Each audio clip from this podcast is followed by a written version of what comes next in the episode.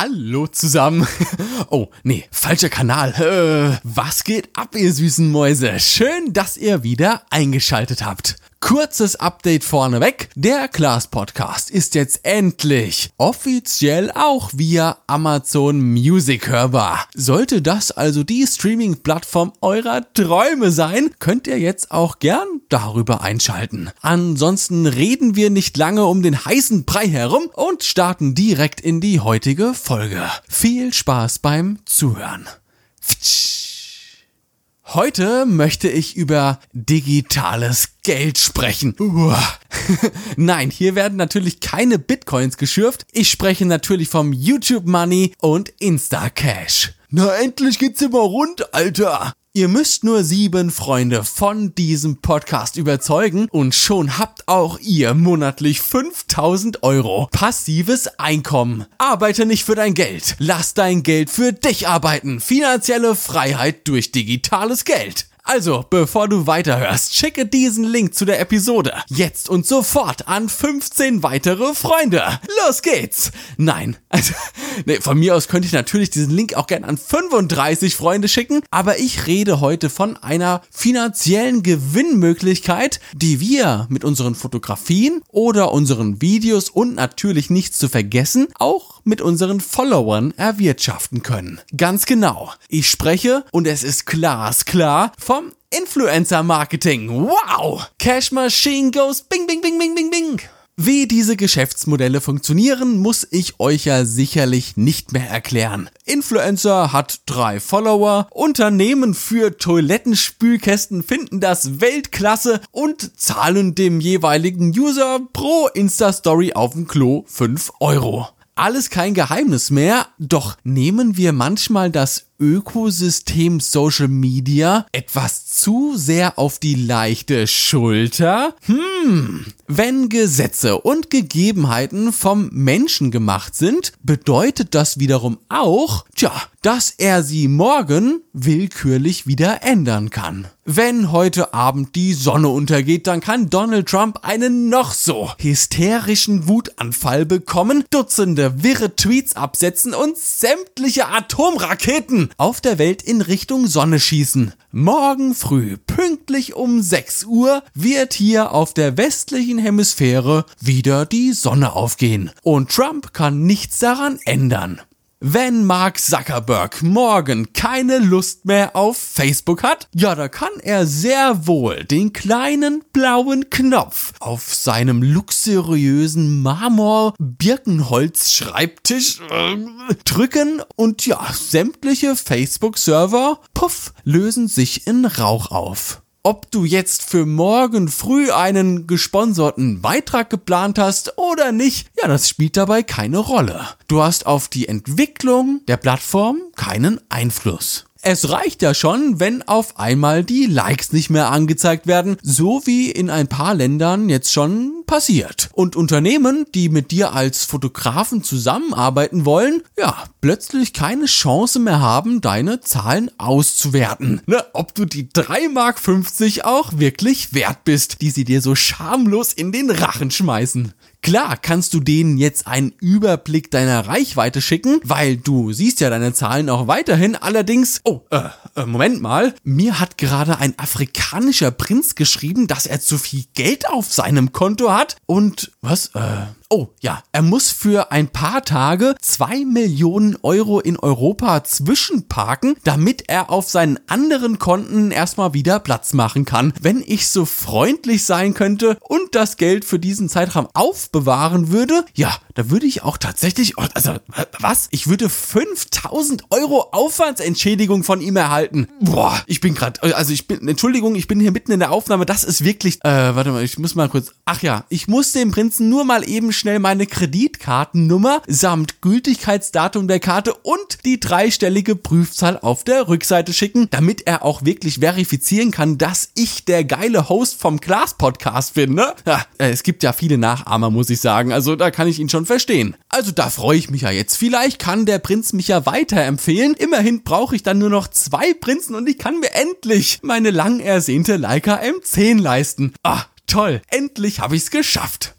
Schön wär's natürlich, denn im Internet wird, äh, Überraschung, Überraschung, gelogen und betrogen, wo man nur hinschaut und hinklickt. Und wenn mir ein Influencer seine Zahlen übermittelt, kann man wirklich niemals sicher sein, ob das jetzt vielleicht nicht doch ein bisschen geschönt ist, wie deren Gesichter mithilfe der Face-App. Denn Fakt ist, die Influencerblase ist in diesem Jahr auch dank der Pandemie ein wenig geplatzt. Wobei geplatzt ist das falsche Wort. In unserer vernetzten und globalen Marktwirtschaft, und da zählt das Influencer-Marketing halt auch mit rein, platzt nichts mehr so, wie wir das uns immer schön in Horrorszenarien von Stern TV präsentiert bekommen dass wir morgens uh, aufwachen, unser Fenster zum Lüften öffnen und einem Finanzcrash entgegenblicken wie damals 2008. Wenn ihr mich fragt, das ist meine persönliche Meinung, ist das mittlerweile alles nicht mehr realistisch. Dafür sind die Netze,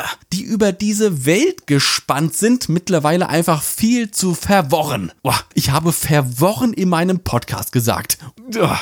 Wenn irgendwann mal ein System komplett ausfällt, sei es die Immobilienbranche, die Automobilbranche, der Aktienmarkt, was auch immer, dann bricht unsere gesamte Zivilisation zusammen und wir bekämpfen uns mit Stöcken und Steinen, wie es Einstein einst schon vorausgesagt hat. Aber äh, jetzt äh, zurück zum Thema. Wo waren wir? Äh, ach so, was ist schlimmer als ein Weltkrieg? Richtig, Influencer-Marketing. Sorry, ich bin kurz vom Thema abgekommen. Die Plattform, auf der wir aktiv sind. Und hier spielt es übrigens überhaupt gar keine Rolle, welche das explizit ist, macht ihre eigenen Spielregeln. Ob diese sinnvoll sind oder nicht, spielt auch keine Rolle. Wir, die Nutzer, müssen uns an das vorgegebene Ökosystem einfach anpassen. Und wenn wir dann morgen aufwachen, wieder schön unser Fenster zum Lüften öffnen, ne, immer Stoßlüften, Freunde, dann erwartet uns vielleicht kein Finanzcrash, aber vielleicht sowas Kleines, wie beispielsweise, dass keine Likes mehr angezeigt werden, der Feed umgestellt wurde oder Videos jetzt besser vom Algorithmus gerankt werden als Bilder. Ich kenne viele Fotografen. Also ich kenne die nicht alle persönlich, aber wenn solche Beiträge, von denen ich jetzt gleich erzähle, online gehen, ist der Scheiß ja dann tatsächlich ausnahmsweise mal viral. Weil das ist so ein Thema, das interessiert alle.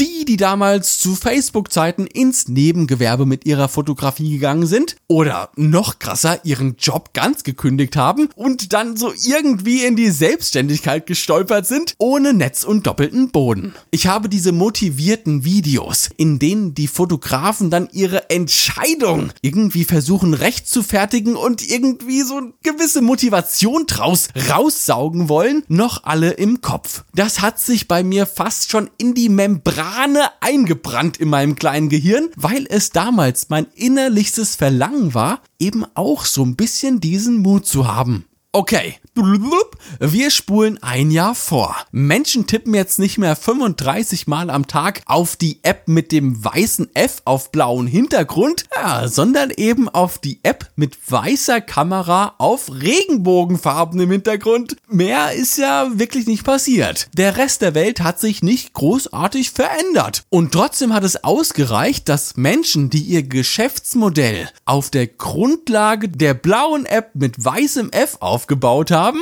ja, ernsthafte Probleme bekommen haben. Ja, also die Likes bleiben weg und die Follower sind vielleicht auch weg, aber viel schlimmer wird's, wenn du dann deine Rechnungen irgendwann nicht mehr bezahlen kannst und dann äh, äh der Strom wegbleibt. Das Törichte an unserer Gesellschaft ist ja, dass wir solche Dinge ganz schnell wieder vergessen, weil wir es auch ehrlich gesagt vergessen wollen. Die App mit Kameralogo auf Regenbogenhintergrund ist heute und mit großer Wahrscheinlichkeit auch noch morgen die Nummer 1 App, wenn du mit deiner Selbstdarstellung in Form von Kooperationen online Geld verdienen willst. YouTube kann man hiermit nicht ganz vergleichen, weil ich als YouTube-Creator direkt von YouTube bezahlt werde, wenn ich meine Videos auf der Plattform monetarisiere. Ich kann auf Instagram jedoch keine Beiträge monetarisieren. Das höchste der Gefühle ist hier, dass ich meinen Werbepartner über den Beitrag anzeigen lassen kann und das nach aktuell geltendem Recht auch leider muss. Also leider natürlich nur aus Sicht der Influencer, die jetzt da so ein bisschen Transparenz reinbringen müssen und nicht mehr heimlich na, das Geld abscheffeln können, wie ihnen gerade danach ist.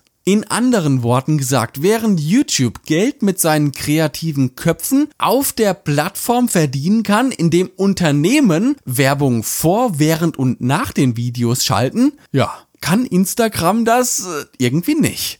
Wenn ich heute als Fotograf endlich und ehrlich gesagt absolut verdientermaßen zum Leica Ambassador gemacht werde, dann zahlt mir Leica für jeden Beitrag, den ich mit meiner Q2 fotografiere und poste, einen gewissen Betrag. Der Unterschied zu YouTube ist hier, dass Instagram bzw. der Facebook-Konzern von dieser Kooperation, von den Rahmenbedingungen keinen blassen Dunst hat. Und vor allem auch keinen einzigen Cent sieht. Übrigens der Umsatz dieser Influencer-Kooperationen, der zu 100% an Facebook vorbeigeht, obwohl ja Instagram technisch gesehen die Grundlage für dieses Geschäftskonzept ist, wurde letztes Jahr weltweit auf knapp, haltet euch fest, 10 Milliarden US-Dollar geschätzt. 10 Milliarden US-Dollar oder mit Rabattcode ClassPodcast10, naja, immer noch 9 Milliarden. Man muss ja sparen, wo es nur geht. Wir gehen schlechten Zeiten entgegen.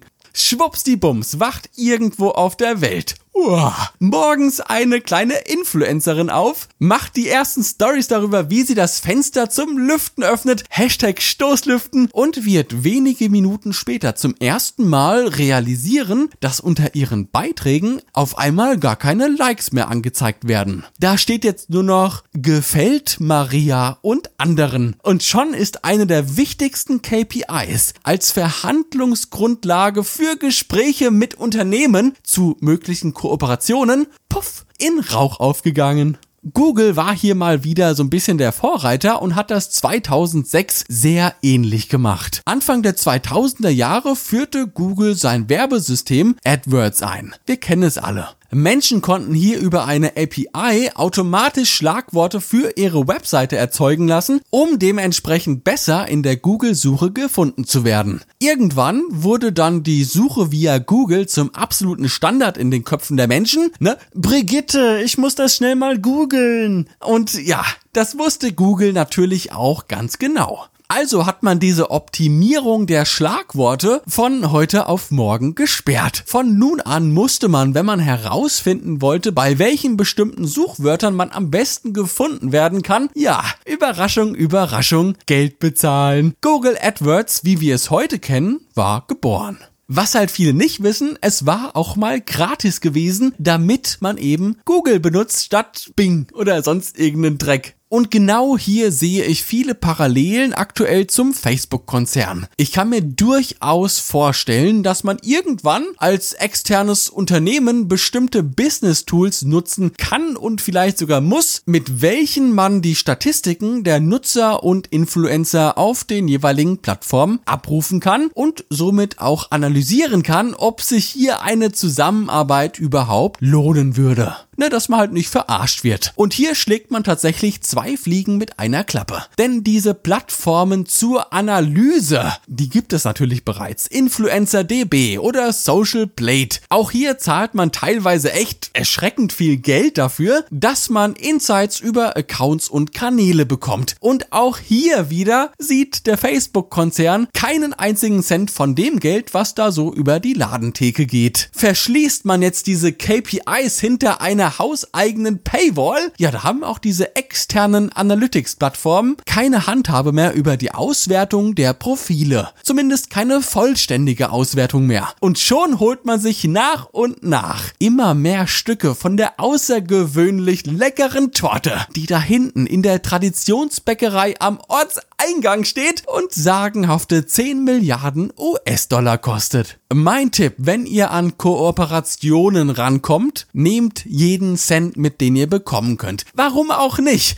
Dumm ist, wer es nicht macht, nur weil man dem falschen Glauben unterliegt, dass ein echter Fotograf keine Werbehure sein soll. Na, labert doch keinen Müll. Niemand sagt, dass ihr Werbung für Beautycremes oder Sonnenbrillen machen sollt. Die wissen schon ganz genau, dass wir hässliche Vögel sind und zwölf Stunden am Tag vorm Rechner hängen. Aber wenn mit einem Hersteller von Fotorucksäcken oder vielleicht sogar von einem Kamerahersteller direkt ein Deal möglich ist, ey, Digga, ab geht's. Wo muss ich unterschreiben? Und parallel dazu, besonders wenn ihr gewerblich fotografiert, baut euch eine gescheite Homepage auf. Aktualisiert eure Galerien regelmäßig mit den aktuellsten Projekten und sorgt dafür, dass das Ding verdammt nochmal so richtig nice aussieht, wenn ich mit meinen kleinen Fettfingern drüber scrolle. Und schon habt ihr euch so einen gewissen doppelten Boden aufgebaut, falls ihr morgens irgendwann mal euer kleines Fenster öffnet, um Stoß zu lüften und dann auf den zweiten Blick bemerkt, äh, Mark Zuckerberg hat Instagram an einen afrikanischen Prinzen verkauft, weil der mal eben 70 Milliarden US-Dollar kurz zwischenbunkern musste. Ah.